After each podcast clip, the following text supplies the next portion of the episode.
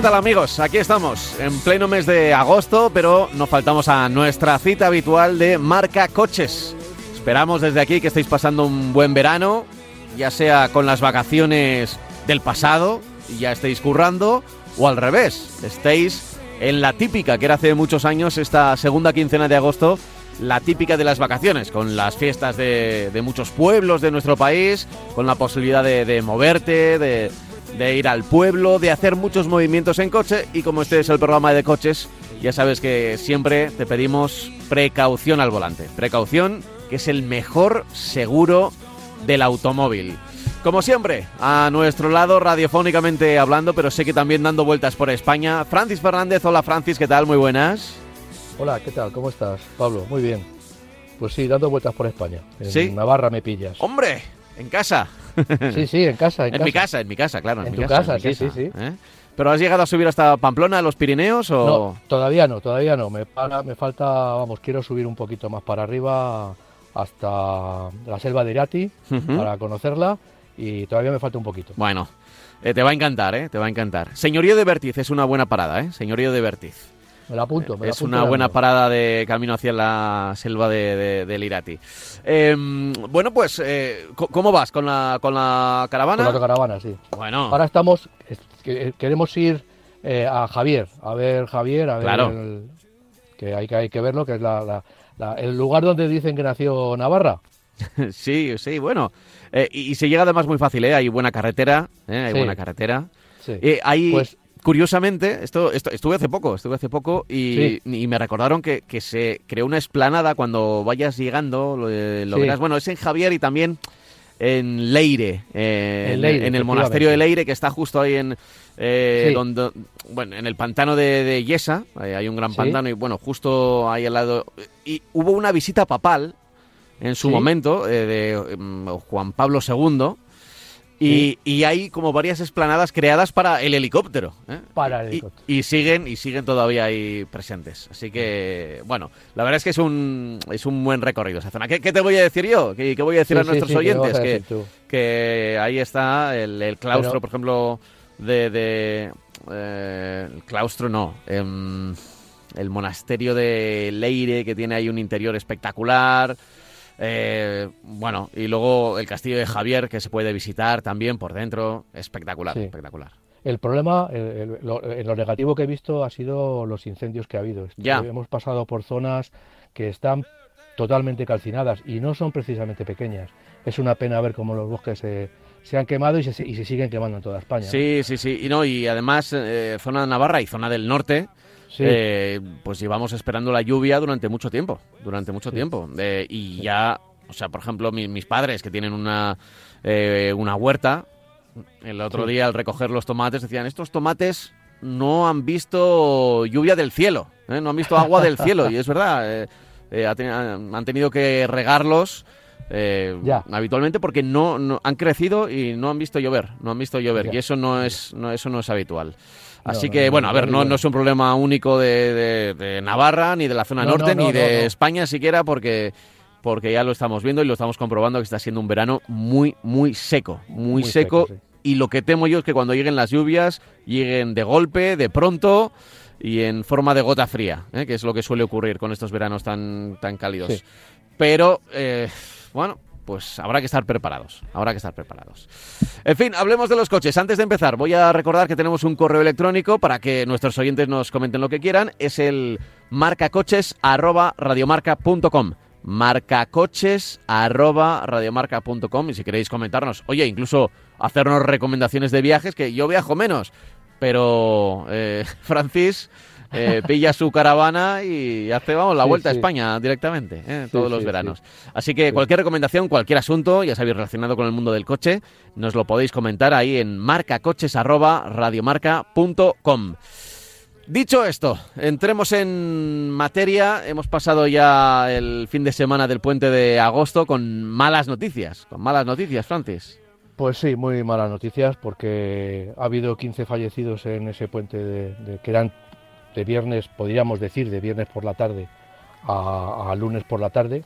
Y ha habido 15 fallecidos, eh, 8 de ellos eran motoristas. Eh, seguimos pensando que eh, los motoristas eh, deberían de tomar mayores precauciones que si cabe que los automovilistas. Yo creo que son mucho más débiles y cuando tienen la culpa el coche, pues malo, pero cuando tienen la culpa la moto, pues peor. En agosto llevamos a día de hoy 45 personas eh, fallecidas. Eh, las cifras de, de, 2021, pues vamos a, a, pensar, vamos a desear, vamos a, no sé, que, no, que no se superen, porque no fueron para nada buenas. Eh, he oído declaraciones del director general de tráfico y yo siento mucho seguir hablando de, esta, de, este, de este cargo, pero es que nos lo pone muy fácil a los periodistas. Decir que es por el calor, pues a mí me parece que es echar balones fuera, cuando además yo por lo que veo en los coches, en las casas no, en las casas pasamos mucho calor porque no todos tienen aire acondicionado, pero en el automóvil eh, a lo mejor en la zona en la que estoy ahora, en el norte del país, pues la gente no se compra coches con aire acondicionado, pero evidentemente de Madrid para abajo todo el mundo se compra coches con aire acondicionado. Yo creo que es una, una de las necesidades. Es, mm. es, como si ahora mismo eh, dijéramos que la gente no se compra coche con dirección asistida, todos vienen con dirección asistida, no hay, pero es que el aire acondicionado yo creo que es una cosa de primera, y va a serlo más, pero ahora mismo es una cosa de, lleva mucho tiempo siéndolo, de primera necesidad. Entonces decir que, los accidentes se tienen por el calor, pues hombre, ya no vamos como antiguamente en el 600 con el brazo por fuera eh, a 75 kilómetros por hora y con un interior, con todas las ventanillas bajadas y con un interior a, a 40 grados, no hombre, ahora ya no se viaja así. Eh, habrá alguien que viaje así, pero son coches que, bueno, dos coches de cada, de cada 100. El resto vamos confortablemente, independiente de la categoría del vehículo, vamos con nuestro aire acondicionado. Entonces, bueno, pues, pues hablar de esto me parece eh, echar varones fuera y decir, bajo mi punto de vista, una, iba a decir una estupidez, sí, es que es una estupidez.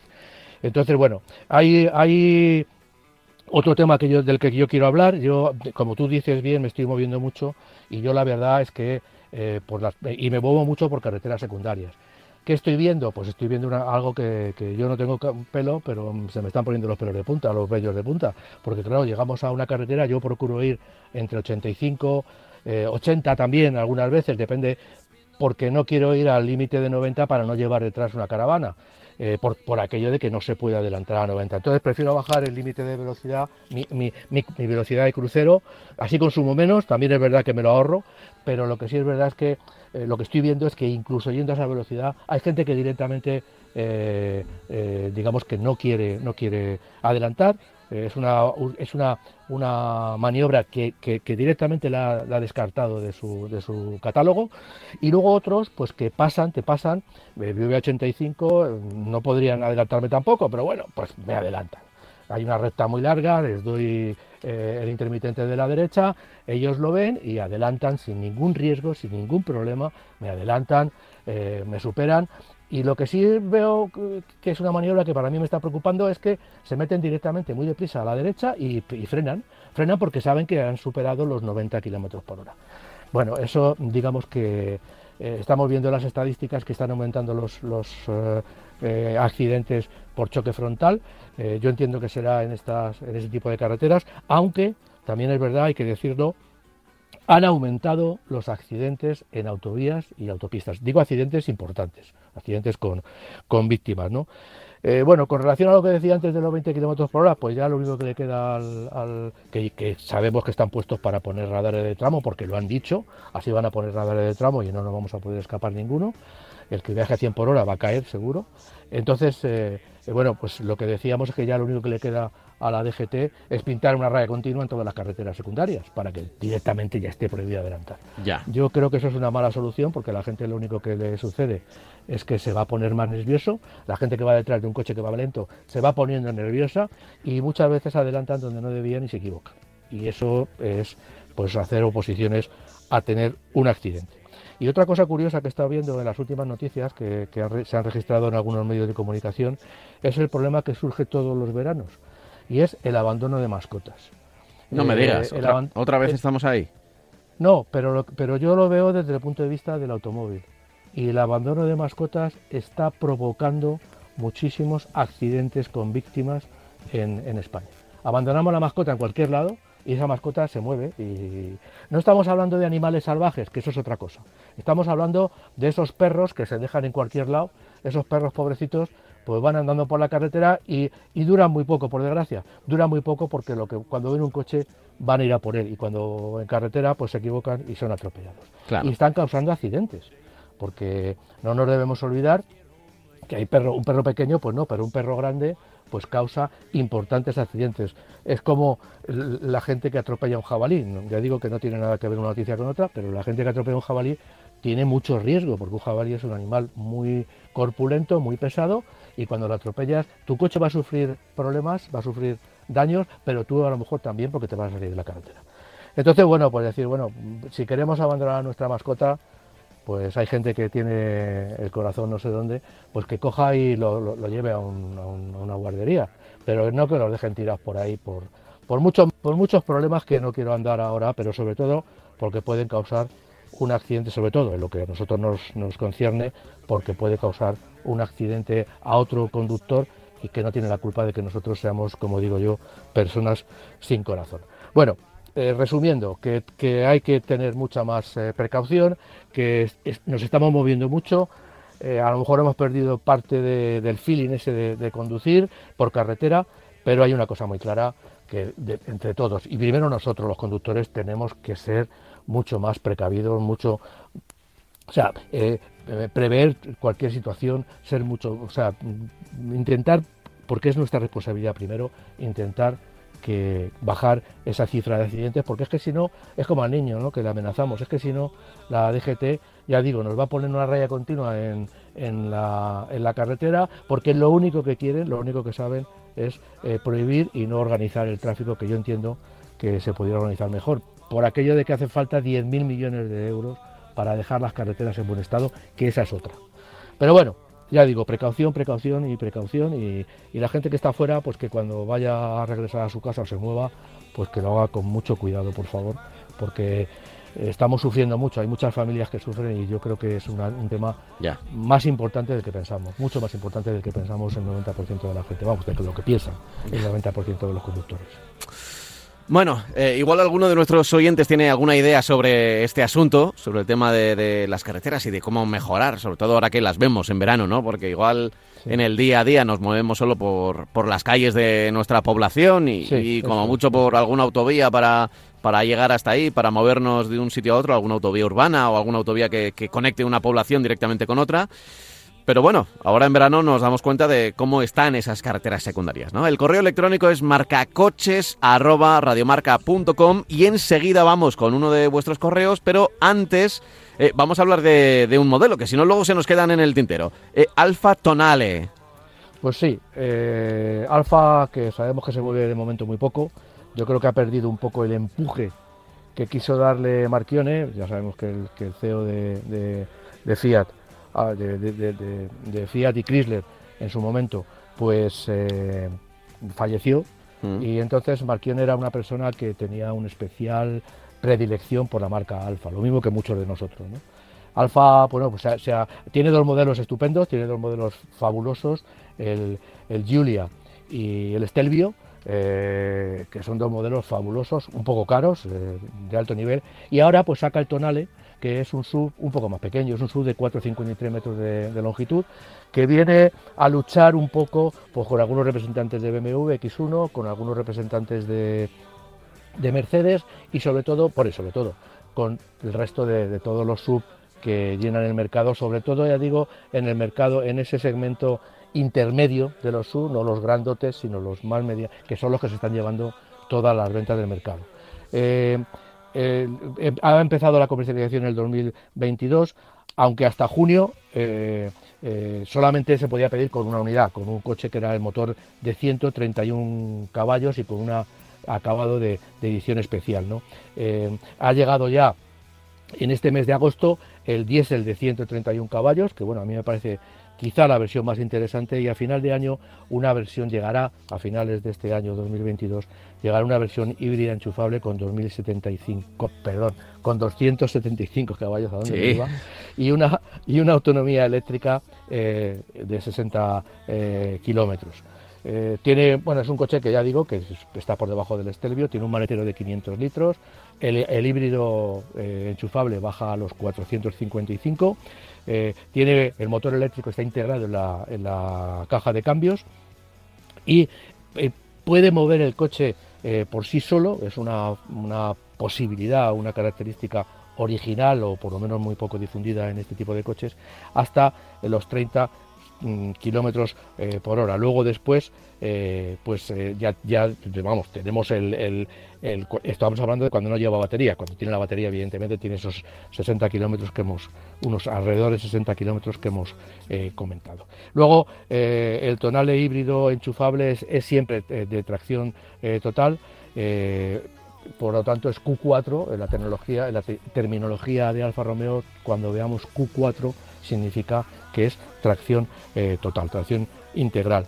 Eh, bueno, eh, los precios al final mm, tiene dentro de toda la gama tiene el super híbrido de 130 caballos de 36.000 por 36.250 euros. Tiene la versión Sprint Hybrid de 130 caballos también. Estoy hablando con el cambio, bueno, cambio automático, todos llevan cambio automático, pero, pero la marca pone TCT, lo, denomina TCT, 38.750 euros. Luego tiene el Hybrid Edición Especial, que es un coche que, mm, vale 39.000 euros. Es una edición especial que lógicamente cuando pase un tiempo pues desaparecerá.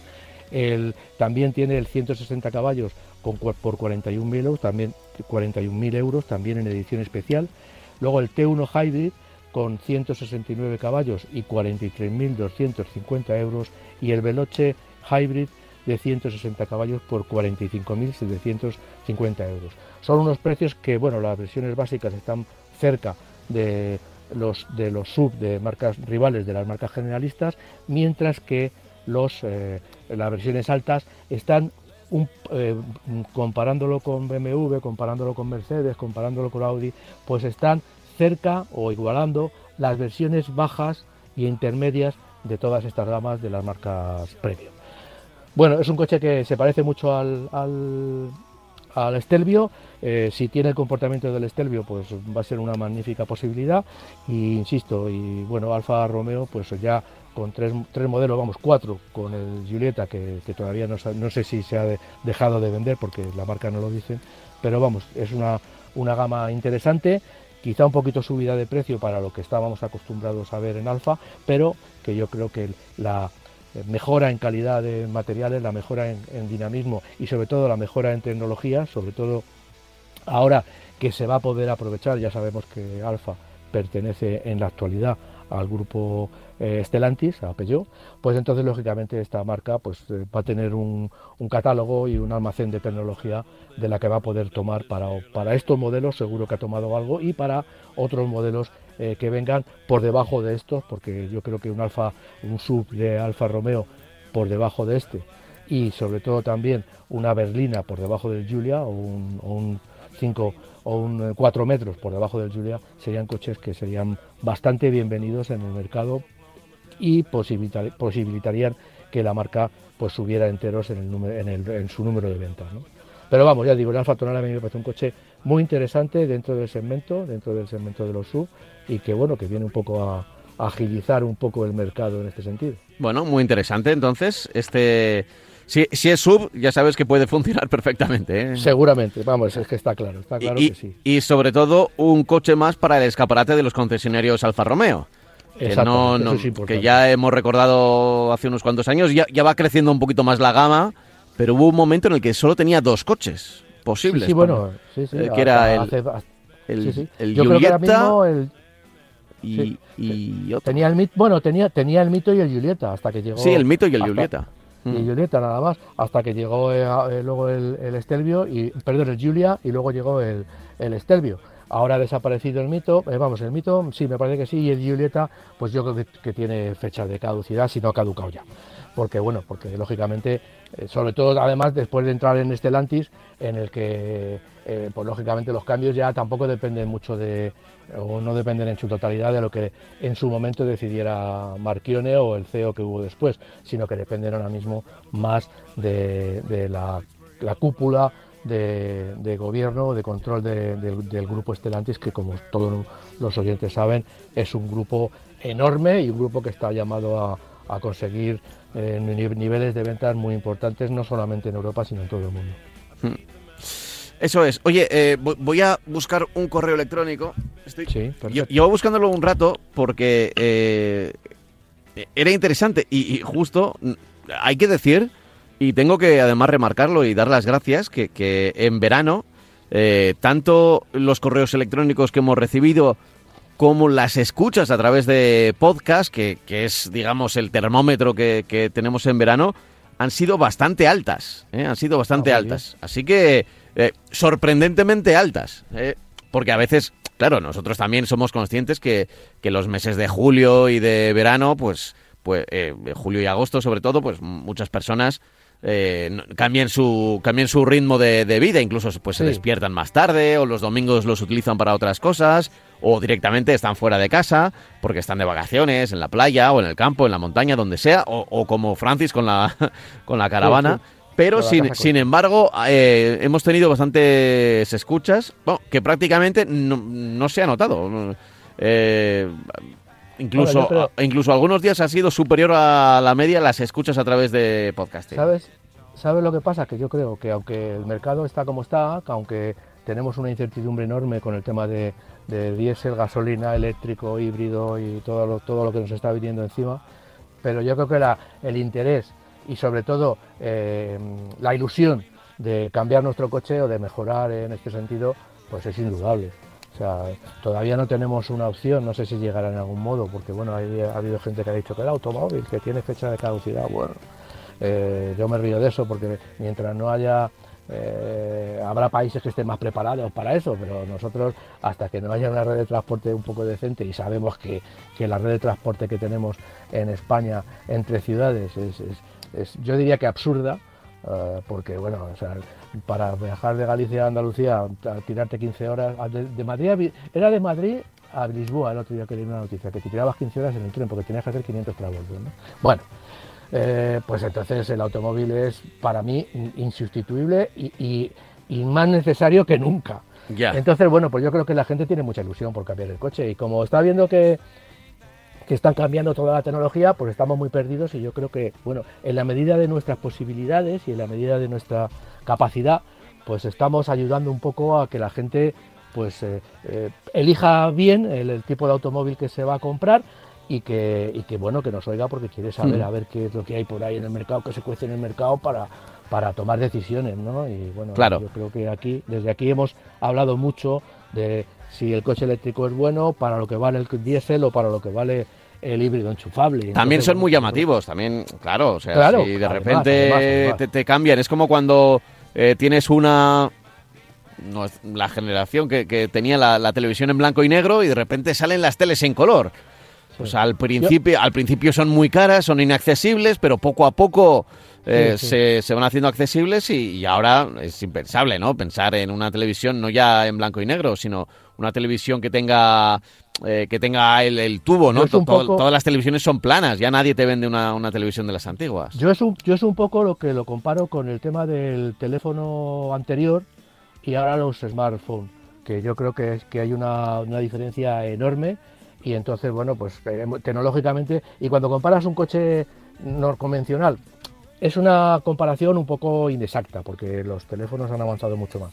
Pero cuando comparas un coche diésel, un coche gasolina convencional, con un coche eléctrico, por ejemplo, pues te metes en una atmósfera interior totalmente distinta, muy futurista, muy tecnológica, con la instrumentación, que sale el cochecito viendo a ver dónde está la, energía, dónde pasa la energía, dónde, a dónde va la otra. Es decir, son mucho más sencillos, o sea, se está, se está eh, eh, utilizando un lenguaje, digo lenguaje de estilo, muy eh, minimalista, los coches eléctricos son muy minimalistas, con salpicaderos muy, muy limpios, muy, muy con tonos, tonos muy suaves.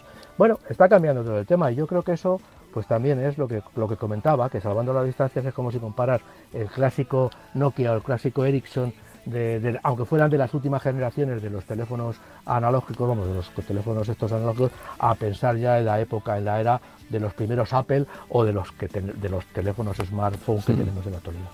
Eso es, eso es.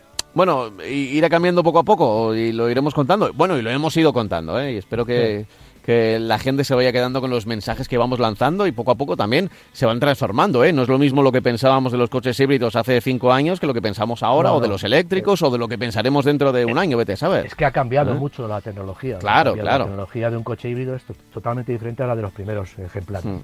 Eh, mira, he encontrado ya el correo electrónico. Y es que era un tema, y sigue siendo un tema recurrente, y más yo creo que ahora en los viajes largos que se han realizado en verano, pero eh, hablamos de la triple plaza trasera para los peques, ¿eh? para los peques. Hola, buenos días y enhorabuena por el programa, dice Goyo.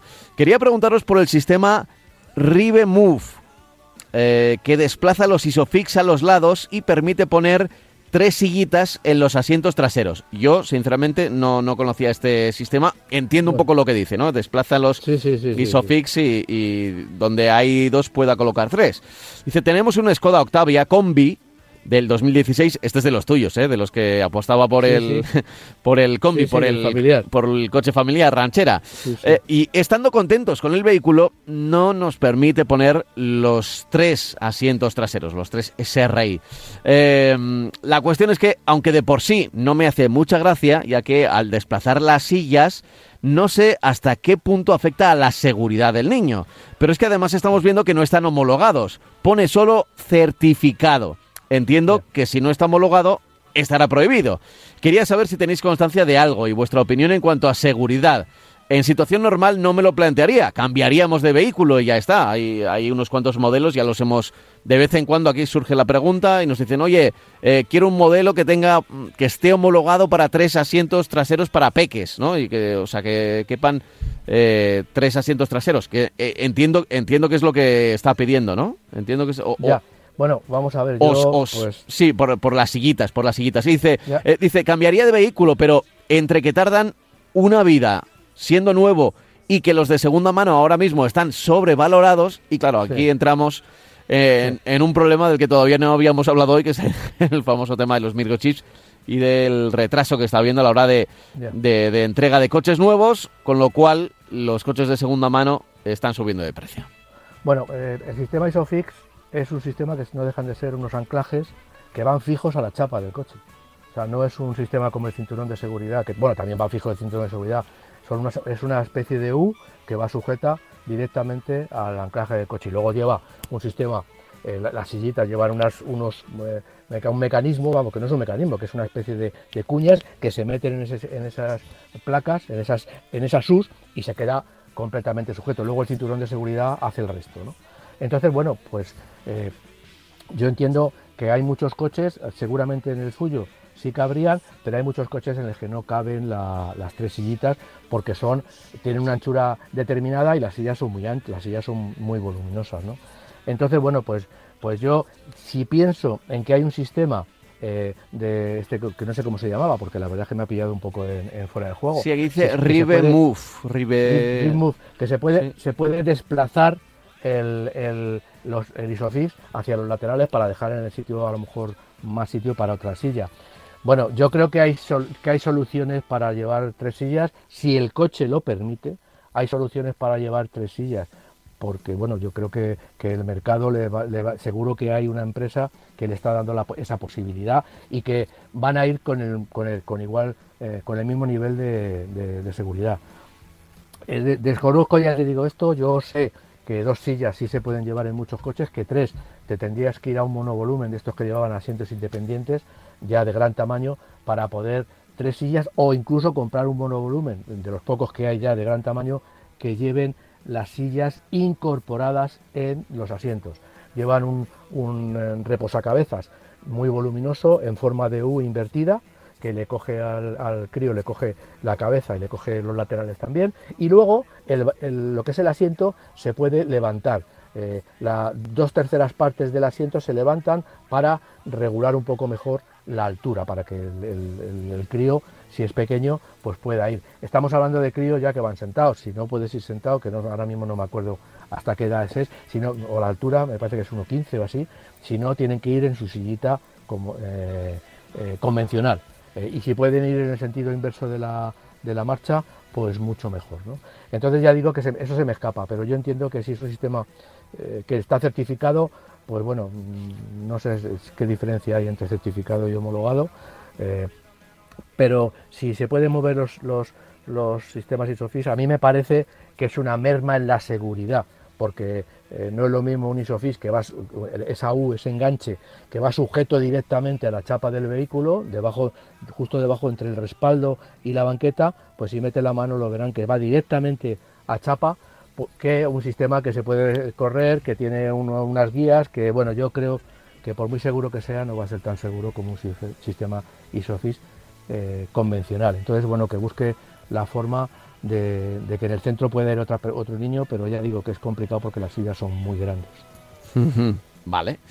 Eh, la verdad es que es normal que, no se fíe, ¿no? Porque luego homologados, certificados, más, allá de la multa, más allá de que le pueda parar, yo que sé, la Guardia Civil y diga, oye que, oye, que hay tres niños aquí, ¿están seguros, no están seguros? No, lo, que está preocupado es por la seguridad de los peques, claro, es evidente. Eh, y entonces quiere estar seguro de, si funciona o no. Eh, a ver, a nosotros no, nos cuesta porque, claro, no somos homologadores ni certificadores de, este, de este sistema. Pero sí que me llama la atención lo que dice de la dicotomía que hay ahora de cambiar de coche, ¿no? De que estás en un momento en el que sí, que hay gente que se puede lanzar a cambiar de coche, pero pero que seis meses de espera son muchos y la segunda mano y la segunda mano está está por las nubes. Yo creo, yo creo que si, que si investiga por ahí, yo creo que para su coche seguro que hay algo que, algún fabricante que le vende sillas más pequeñas, a lo mejor, bueno, sí, a lo mejor tiene que tiene también las sillas. Es que es un problema gordo, o sea, es un problema gordo para, para la familia numerosa. Los coches, ya lo hemos dicho muchas veces, están solo preparados para dos plazas atrás. Cuanto más grandes son, más preparados para dos plazas atrás, con esos asientos eh, individuales que llevan. Pero un coche pequeño, pues evidentemente está preparado para dos coches, para dos plazas atrás, porque no tiene capacidad de, no tiene espacio. Eh, tres, tres personas detrás, pues vamos, vamos muy incómodos. Y niños incluso también. Entonces lo, tienen previsto para dos plazas, dos, dos, dos, dos plazas y en el caso de las sillas, pues para dos sillas. ¿Que hay coches que permiten tres sillas? Pues sí, que se pueden meter, sí, por, por espacio. Pero, pero la idea y más teniendo el 99% de las familias pues con un niño y, dos ya siendo muy generoso. ¿no? Oye, em, vamos a hablar del Skoda Karoq, que, em, pues sí, que, me has dicho que, tenías ganas de hablar de él. Hemos, hemos hablado del Tonale, es un coche de características similares, quizá un poquito más, más, eh, más pequeño, pero eh, como a todo, le llega el momento de, los cambios y de, la, renovación. Tiene cambios estéticos eh, eh, muy ligeros, lógicamente cada vez se está adecuando más la línea de Skoda para que sea con, diseños, bajo mi punto de vista, más brillantes y atractivos. Y luego, pues cambia, o incorpora nuevos sistemas de seguridad y motores más eficientes. El Karoq es un coche que mide 4,39 metros, es un poco más pequeño como, hemos visto que el, Tonale, que el Tonale eran 4,53, por lo tanto por eso he dicho que está en esa categoría baja, lo que pasa que bueno, las dimensiones no son muy, muy, o sea, los centímetros esos no son muy importantes, eh, se notan pero no, no excesivamente. Eh, tiene, eh, ha vendido en total, que es una prueba del éxito de este modelo desde que salió, los 418.000 unidades, unidades vendidas en todo el mundo y sobre todo en Europa, lógicamente. Tiene un maletero de 521 litros o 588 en función de cómo desplacemos la banqueta adelante o atrás. Eh, tiene, lógicamente, también mejoras en los materiales. Cuando, cuando un coche se presenta, pues intenta solucionar o intenta mejorar los materiales. Eh, y también, por ejemplo, tiene nuevos paneles de puertas y sobre todo las tapicerías, que curiosamente todo esto, paneles de puertas y tapicerías, que están fabricados a base de botellas de PET recicladas. O sea, ya sabemos otra utilización más para estas botellas que no sabemos dónde, dónde, vamos, sí sabemos dónde tirarlas, pero no sabemos luego lo que se hace con ellas. Tienen que ser de PET, ¿eh? estas que son totalmente reciclables. El coche va a tener motores de gasolina, tiene ya motores de gasolina de 110, 150 y 190 caballos y luego va a tener dos TDIs de 115 y 150 caballos. En este sentido es un coche bastante tradicional como estamos viendo.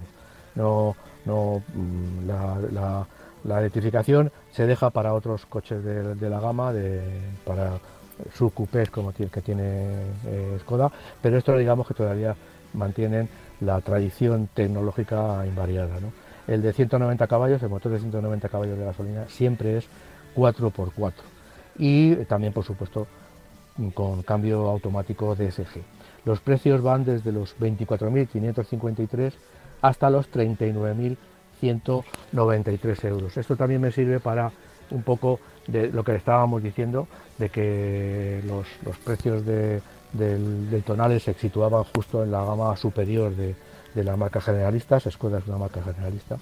Y bueno, y ya digo que, que este coche pues ha ganado mucho en, estética. Eh, he visto algunos con, pues eso, eh, con eh, pintados, acabados en, negro brillante, con las llantas también en negro brillante, que quedan realmente espectaculares. Es un problema de gustos, evidentemente, estoy hablando de mi gusto personal, pero además tecnológicamente ya digo que dentro de la tradición, pues lógicamente han crecido también el sistema de seguridad, todos los sistemas de seguridad de, accidentes, de, controles de cursor adaptativos, de, medir la distancia de seguridad, todos estos sistemas ya poco a poco se van incorporando en esta gama de producto de Skoda.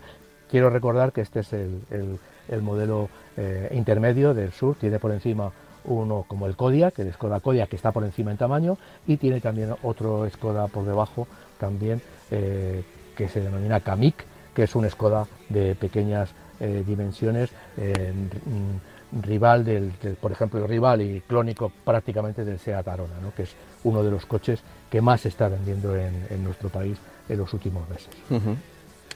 Eh, es el es el Karoq y, desde luego, a pesar de los nombres que ya lo dije aquí, a mí no, no me han gustado mucho la elección de la elección de estos nombres tan exóticos y con, y con esos sonidos tan clac, clac, clac, que, que, viene todo, entiendo que viene todo del Cascai, que fue el, el, primer... No, no, no, yo lo que creo... Yo lo ah, es que a mí, a, mí me, a mí me da que, o sea, departamentos de marketing, o sea, funcionó muchísimo el Nissan Qashqai, Qashqai, Qashqai, Qashqai y y, Karoq, y, y, otros nombres parecidos, ¿eh? también de, de Skoda, con, con Kash, con Kus, con sonido... pero han elegido, han elegido nombres... Eh, empezados con K y acabados en Q, pero hay que tener en cuenta la, digamos, aunque los nombres se buscan nombres que en todas las lenguas se, pronuncien de la misma manera, que sean cortitos, en fin, pero hay que, hay que pensar que es una marca checa y que además eh, está controlada por una marca alemana, es decir,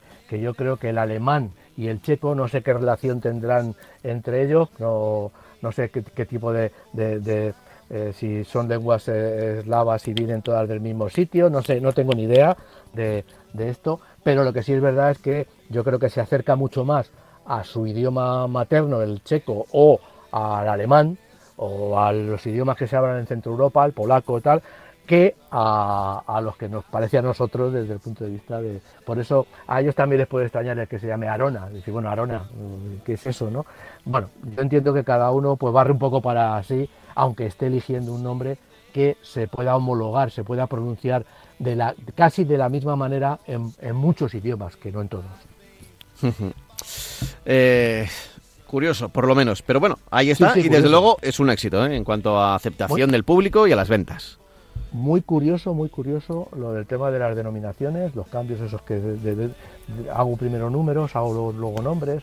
En fin, es muy curioso eso porque tiene una importancia eh, muy grande, aunque parezca lo contrario, hmm. dentro de lo que es la eh, difusión de un determinado vehículo, el que el nombre sea un nombre fácil, un nombre fácil de recordar más que de pronunciar. Sí, había muchas marcas europeas que...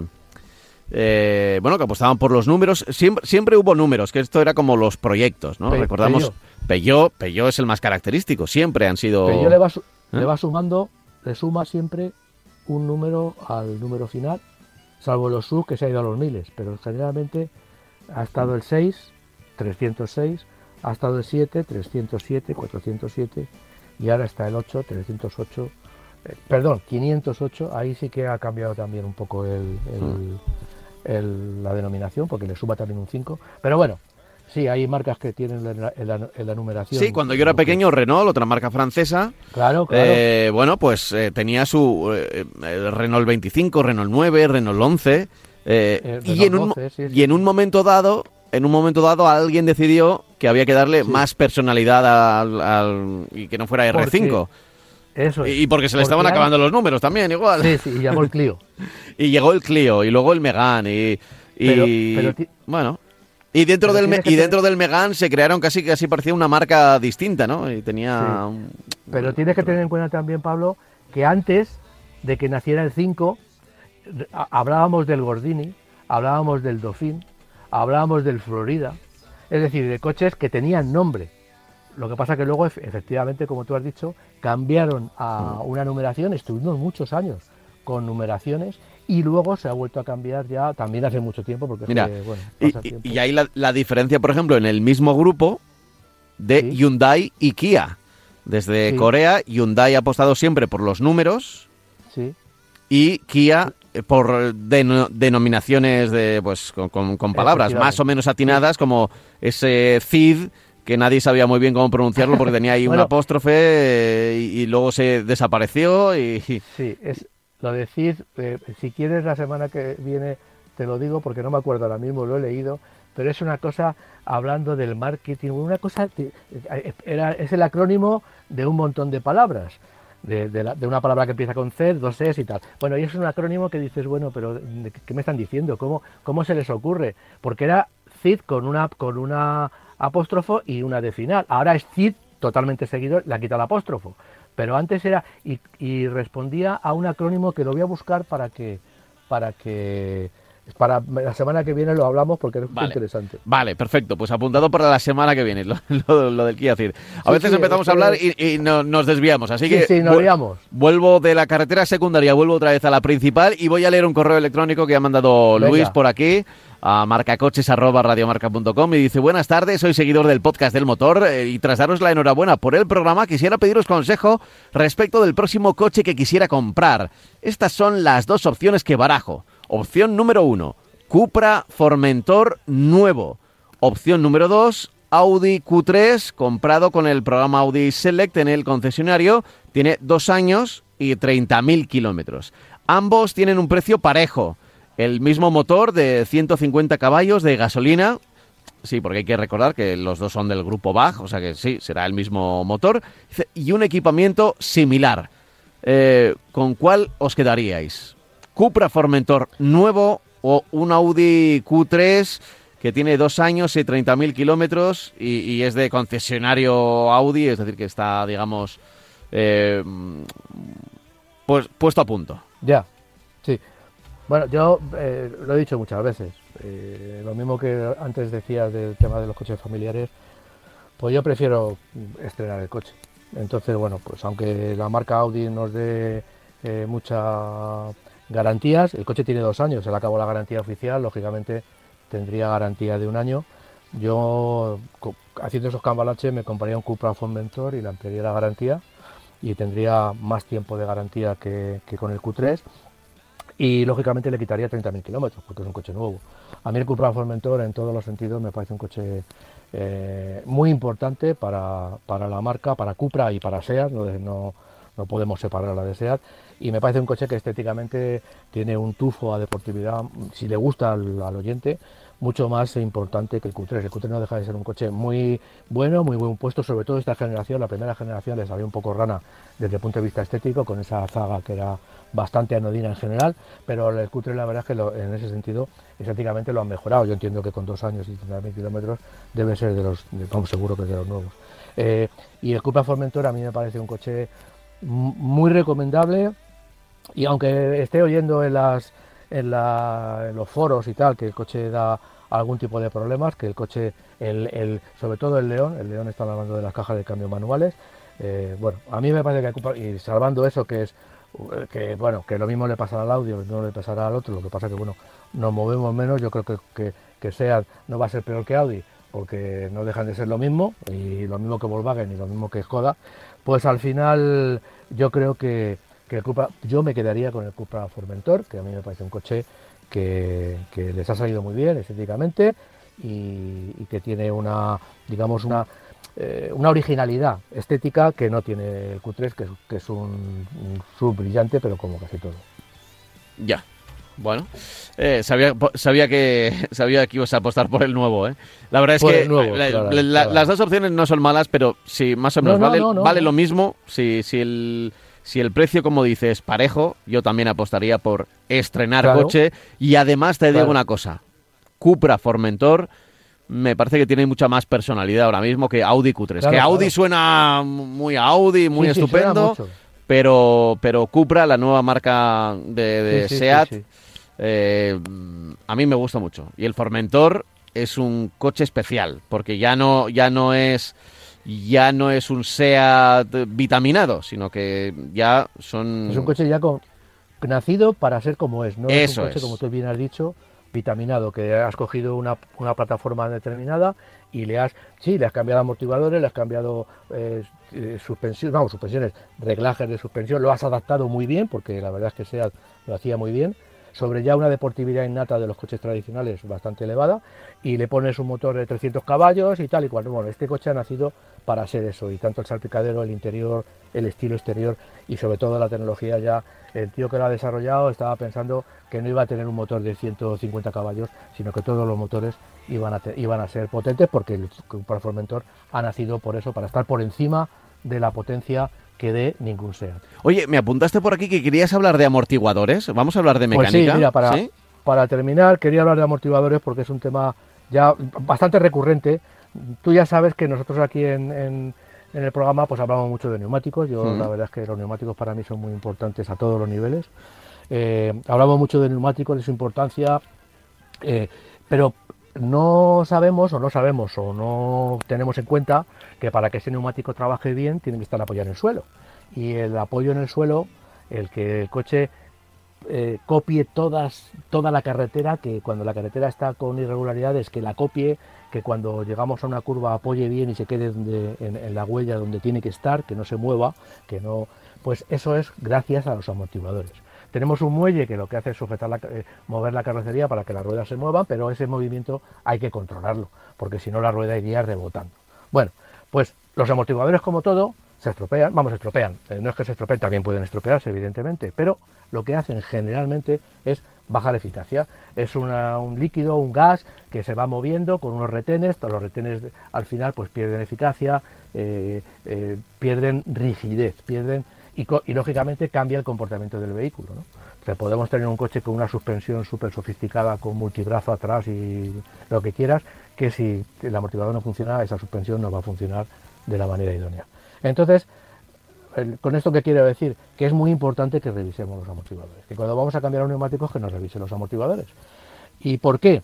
Porque no solamente hay un problema de falta de eficacia de la suspensión, de falta de pérdida de comportamiento, pérdida de estabilidad en curva incluso en recta, por esos rebotes que va dando la suspensión, sino que también si vamos en recta y las ruedas van botando, porque el amortiguador no controla el movimiento del muelle, lo que sucede es que vamos a destrozar nuestros neumáticos. Le vamos a poner neumáticos nuevos y a lo mejor a los 15.000 kilómetros van a estar hechos unos zorros. ¿Por qué?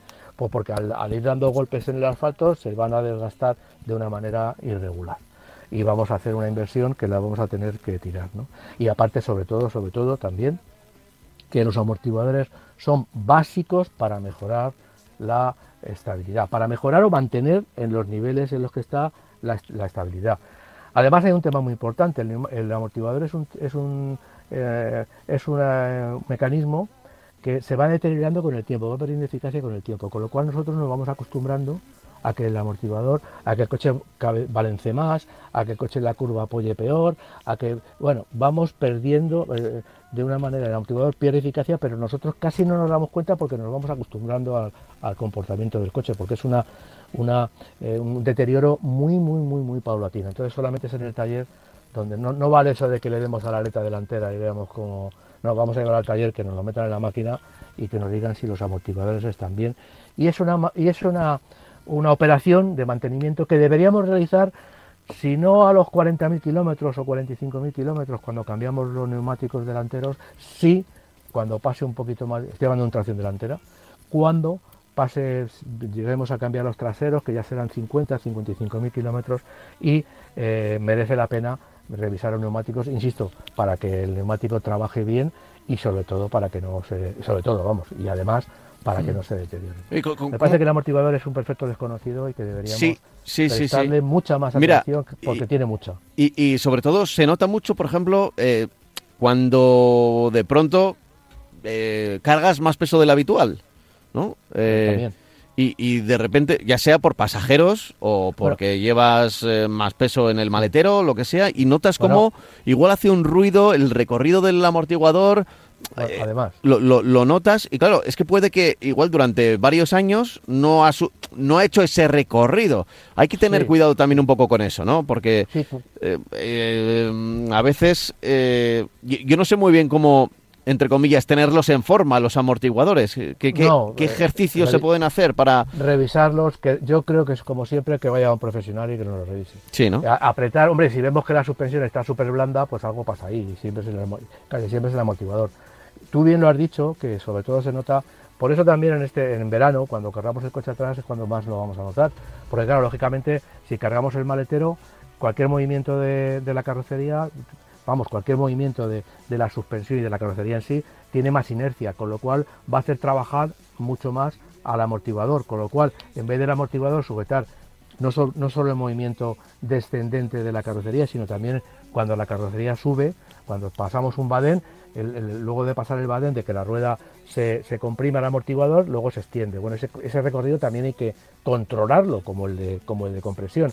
Entonces, esa extensión con la inercia de un maletero lleno, pues lo vamos a notar más que el, coche se va a levantar mucho más de atrás y va a tener un movimiento mucho más crítico y mucho más drástico. ¿no? Entonces, bueno, pues yo creo que, que ya digo, eh, hay, que, hay que revisar esa, esa, esa zona de nuestro vehículo, que es muy importante, eh, los amortiguadores, eh, sobre todo porque ya digo que tenemos un coche que tiene unos neumáticos bien y nos lo podemos cargar y además pues tenemos un coche que, tiene unas suspensiones súper sofisticadas con un multibrazo atrás que trabaja de una forma extraordinaria y vamos a llegar a una curva, vamos a apoyar y por mucho que tengamos multibrazo y tal, pues el coche va a sufrir porque el amortiguador no sujeta la carrocería y no puede con las inercias que se crean en el, en, esa parte de la, la, parte trasera de la suspensión o incluso la parte delantera con el motor. Y eso se nota. Entonces, insisto, mm, hay que revisarlos y yo creo que ahora después de las vacaciones, que la gente haya tenido algún, alguna mm, imagen un poco, decir, bueno, ¿qué, le pasa al coche?